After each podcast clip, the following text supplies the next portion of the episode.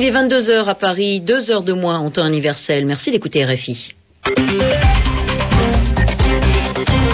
Lucie Monnier-Reyes. Bonsoir et bonsoir à vous, Muriel Pomponne. Bonsoir Lucie, bonsoir à tous. Au sommaire de ce journal en français facile, l'arrivée d'Omar El-Béchir au Qatar. Le président du Soudan s'est rendu dans ce pays du Golfe pour participer au sommet de la Ligue arabe, mais sa venue n'était pas sûre jusqu'à la dernière minute. C'est ce que nous verrons. Dans ce journal aussi, l'appel d'une organisation de défense des droits de l'homme à Barack Obama. Elle demande au président américain de trouver une solution pour les prisonniers détenus à Guantanamo.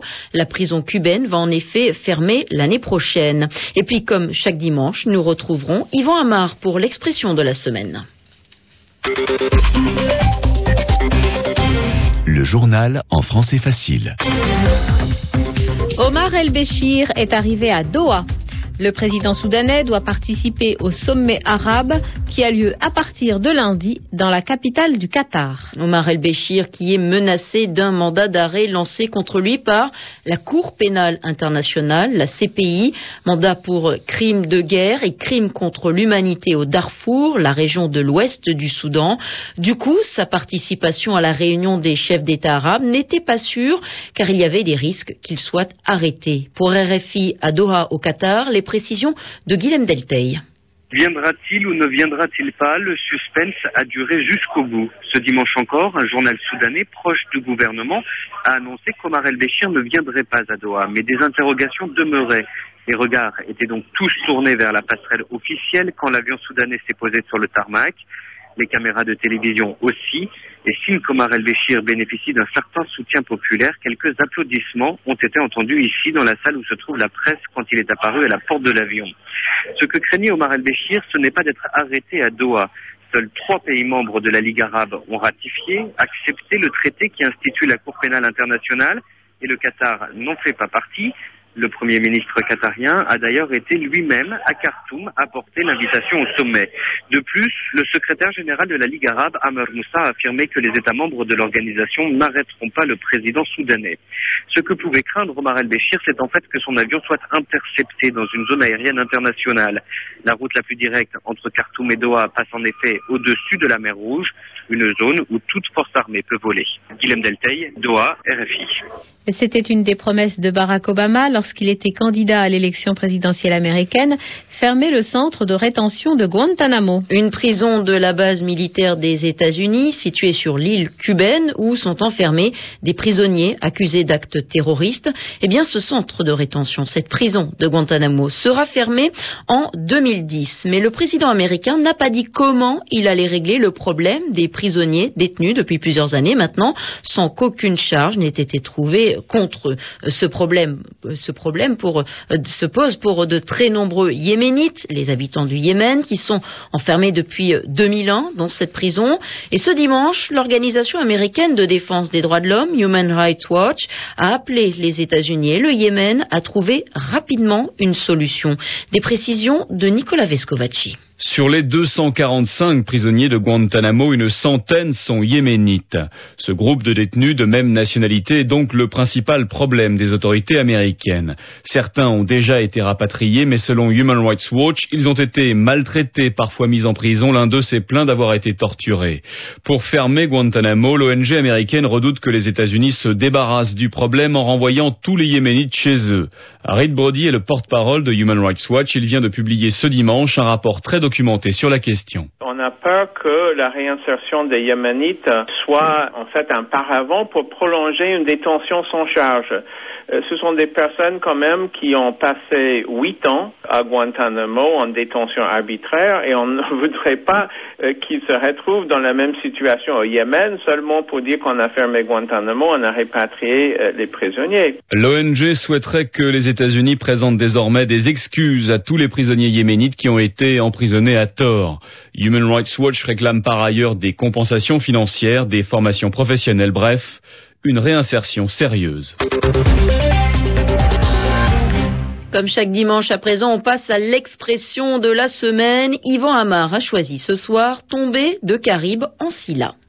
L'expression de la semaine, c'est Samba qui nous l'a fournie et il nous écrit de Nouakchott en Mauritanie pour nous demander ce que veut dire tomber de Caribe dans Silla. C'est une formule assez fréquente en français, mais surtout elle tombe très bien après les élections régionales qui ont eu lieu dimanche dernier au Sénégal. Parce que j'ai entendu dire par plaisanterie évidemment, qu'au Sénégal, on risquait de tomber de Karim en Silla. Non pas de Caribde en Silla, mais de Karim.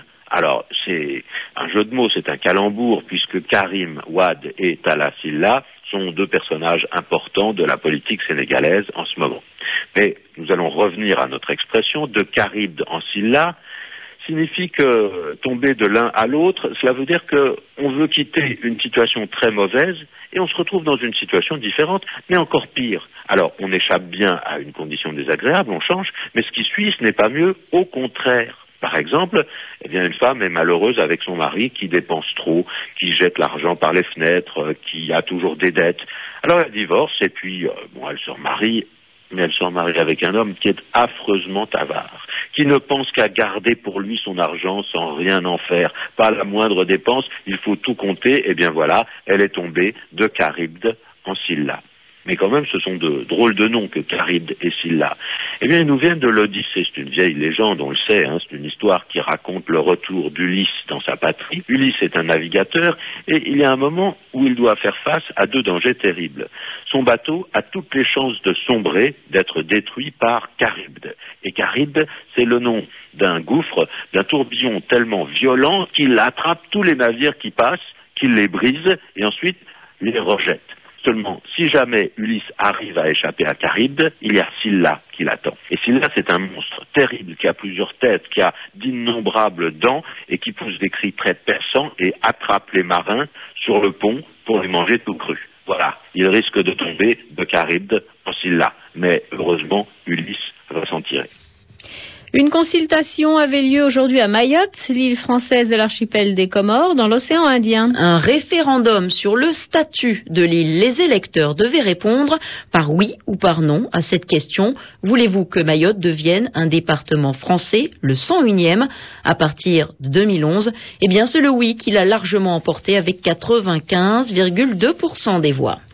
Ce week-end, en France, avaient lieu les 34e parcours du cœur organisés par la Fédération française de cardiologie. Deux jours pour sensibiliser, pour faire comprendre aux gens quels problèmes peuvent peut avoir le cœur si on ne fait pas attention.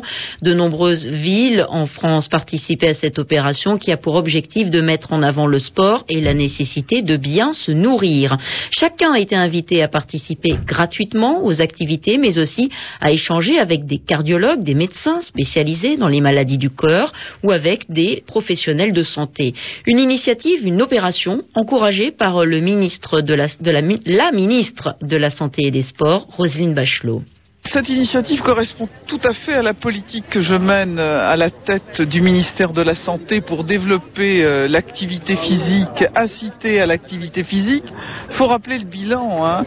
Le nombre de décès par accident cardiaque depuis 1979 est passé de 200 000 à 150 000, donc une réduction du quart, justement à cause du développement de l'activité physique, mais pas seulement ça, parce qu'ici, il y a la promotion euh, de toute une série de mesures de santé publique. D'abord, une nutrition, euh, cinq fruits et légumes par jour, les interdictions euh, du tabac, euh, la lutte contre l'alcoolisme et, les différentes addictions. Vous voyez qu'il y a donc une batterie de mesures et vraiment ce que fait la Fédération de cardiologie avec son président Monsieur Beaune va tout à fait dans le sens de ce que nous voulons faire, de ce que nous voulons promouvoir en direction des jeunes mais aussi des moins jeunes parce que l'activité physique ça s'exerce à tous les âges de la vie. C'était la ministre française de la Santé et des Sports, Rosine Bachelot. Elle était interrogée par Anne-Claire Bulliard. Dans quelques secondes, il sera 22h10 à Paris, 18h10 en temps universel. C'est la fin de ce journal en français facile que vous pouvez retrouver sur Internet, je vous le rappelle. Connectez-vous à cette adresse www.rfi.fr pour écouter le journal en français facile, mais aussi pour le lire. Merci de votre fidélité et merci à vous, Muriel Pompon. On se retrouve demain pour un nouveau journal en français facile. Une très bonne soirée à toutes et à tous. Tout de suite, place à Mondial Sport.